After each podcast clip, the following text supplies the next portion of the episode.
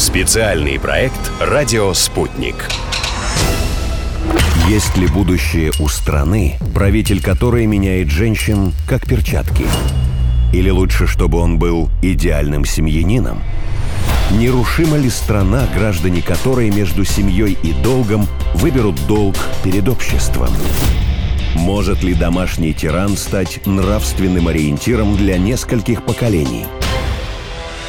Все может быть не таким однозначным, как кажется.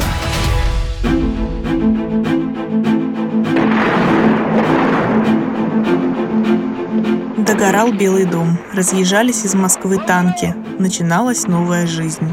Кто-то смотрел на это из своих окон, кто-то пришел в самую гущу событий, кто-то наблюдал по телевизору. Причем в зависимости от расстояния менялась и гамма чувств. Те, кто был поближе, боялись за свою жизнь, ведь снаряды падали совсем рядом. Те, кто был подальше, просто был в смятении, непонятно, что будет дальше. Но оставались и те, кто оказался совсем далеко, теперь уже за границей. И эти люди понимали, все, мы здесь навсегда, родине мы больше не нужны. Вот только вчера эти люди еще были у себя дома, а теперь оказались в чужой стране.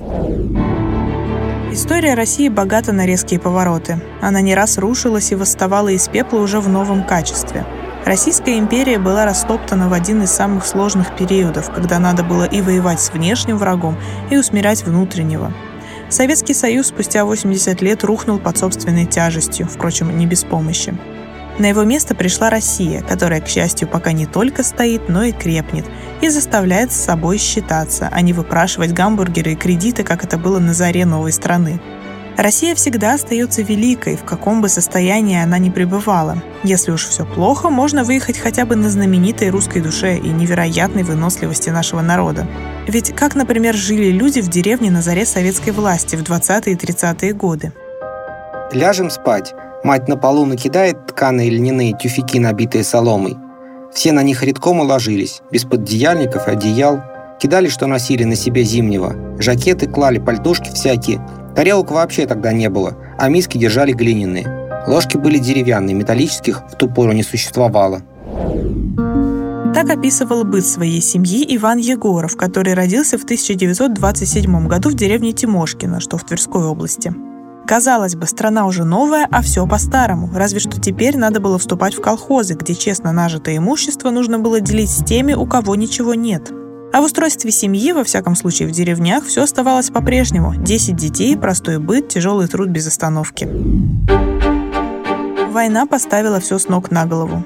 Многие мужчины ушли на фронт, женщины остались одни, растили детей, работали, следили за домом и перевыполняли норму, стараясь изготовить побольше необходимого для тех, кто воюет.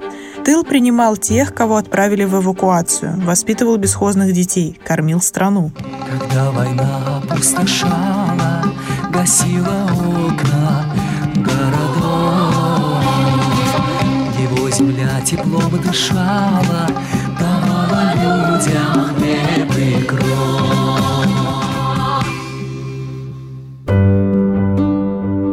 Так пели о Ташкенте, который прозвали городом хлебным. Во времена Советского Союза никто не делил, где твое, где мое.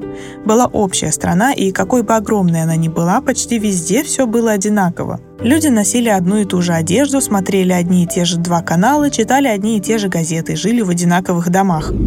Где вы находитесь, по-вашему? Я у себя дома нахожусь. Третья улица строителей, дом да 20. нет, это я... я живу. Третья улица строителей, 25, квартира 12. Когда все в стране устаканилось, последствия войны преодолели, нужно было налаживать новую жизнь и продолжать путь к коммунизму. Но все республики были очень разными, и нужно было их чем-то связать. Чтобы никто не чувствовал себя забытым или обособленным, компактного проживания людей одной национальности старались не допускать. Людей перемешивали, отправляли в другие республики и часто подальше от семьи.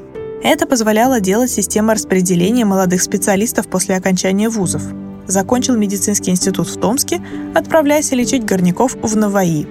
Поэтому и многие национальные традиции были перемешаны. Русские, например, могли сходить на утренний свадебный плов к соседней юрте, а узбеки поздравляли с Пасхой.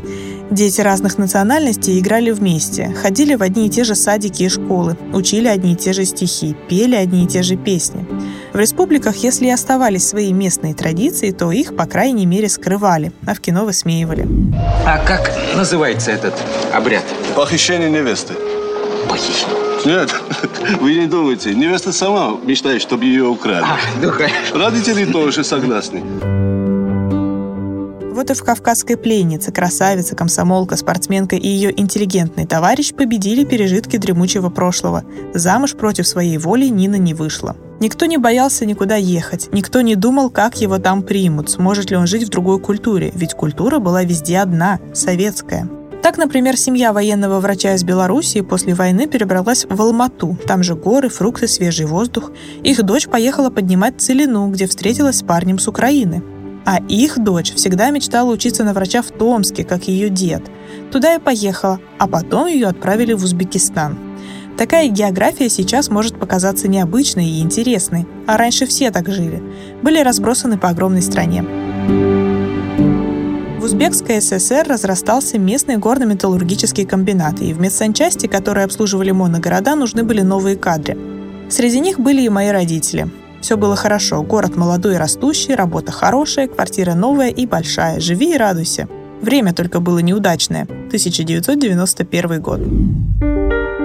Проголосовав преимущественно за Ельцина на первых выборах президента РСФСР, вчерашние студенты мединститута, полные надежд на будущее, вместе со своими маленькими детьми и скромными пожитками отправились в центр пустыни Кызылкум.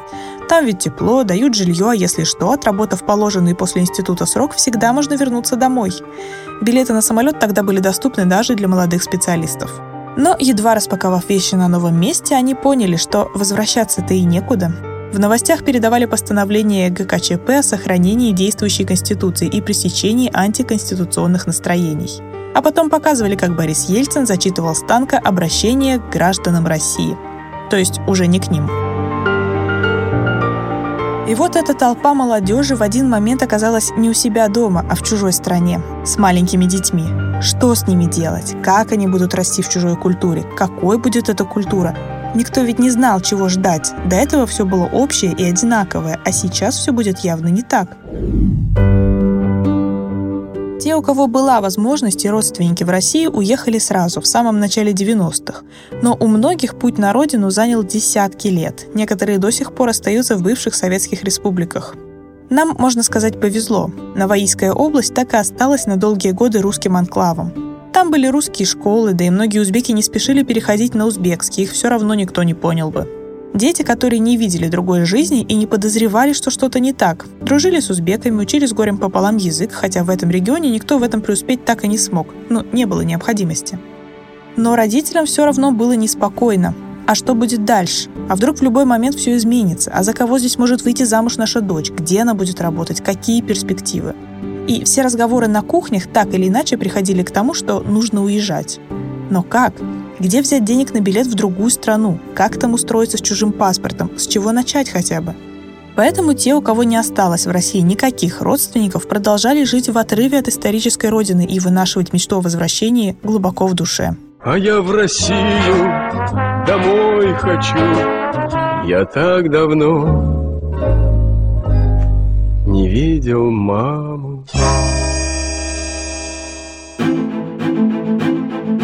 Тяжелее было тем, кто на момент распада СССР жил в более радикально настроенных регионах, в той же Бухаре. Там узбеки, опьяненные в первые годы внезапной и непонятной им независимостью, относились к людям, ставшим теперь здесь чужими, с нескрываемым презрением. И если дети, которые жили в относительно богатых моногородах, учили узбекский для того, чтобы сдать школьные экзамены и поступить в ВУЗ, то для остальных это было жизненной необходимостью. Русский язык там стали забывать. Правда, не так стремительно, как, допустим, в Прибалтике. Но со временем ситуация стала меняться и в остальных районах. Русские школы стали закрывать по всему Узбекистану, и русские люди чувствовали себя все менее уютно, хотя никто их вроде бы не выгонял. Для тех, кто не смог уехать в первой волне, в последующие годы это казалось практически невозможным. В конце 90-х, начале 2000-х очередь в российское посольство в Ташкенте обычно растягивалась на несколько километров. Желающие получить российское гражданство стояли по несколько дней под палящим солнцем и, как правило, получали отказ. Даже если по паспорту ты русский человек, рожденный в Томске, это не было основанием для получения гражданства, потому что родился ты не в России, а в Советском Союзе. Вот туда и езжай. Все понимали, что мы России не нужны. Мы здоровые люди, крепкие семьи, которые с радостью бы вернулись и работали на благо своей страны. Да, мы все это время продолжали считать своей страной Россию. И она все же вспомнила о нас. Новые очереди к посольству России стали расти с 2007 года, когда заработала государственная программа содействия возвращению соотечественников. И даже не верилось, что это происходит на самом деле – тем, кого теперь называли соотечественниками, выдавали направление в какой-нибудь регион России, где нужен был соответствующий специалист. И он мог просто переехать вместе с семьей. Там ему оплачивали билеты, контейнер, пошлины на оформление документов, в ускоренном порядке выдавали РВП и паспорт. Сначала все это передавали из уст в уста как легенду, а потом стало понятно, что все по-настоящему. Еще до официального начала программы переехать в Россию с бывшего советского пространства захотели 20 тысяч человек – и в дальнейшем их число только росло. В 2015-м приехало больше 180 тысяч. Программа бессрочна и будет работать, видимо, до тех пор, пока не сможет хотя бы частично ликвидировать последствия той крупнейшей геополитической катастрофы века, как назвал распад Советского Союза Владимир Путин. Может, это и есть будущее России? Не оставлять своих, где бы они ни были – Помнить, что есть люди, которые даже в отрыве от Родины, даже думая, что Родина от них отвернулась, не растеряли свою культуру и вернулись, чтобы помочь своей стране построить светлое будущее. Специальный проект «Радио Спутник».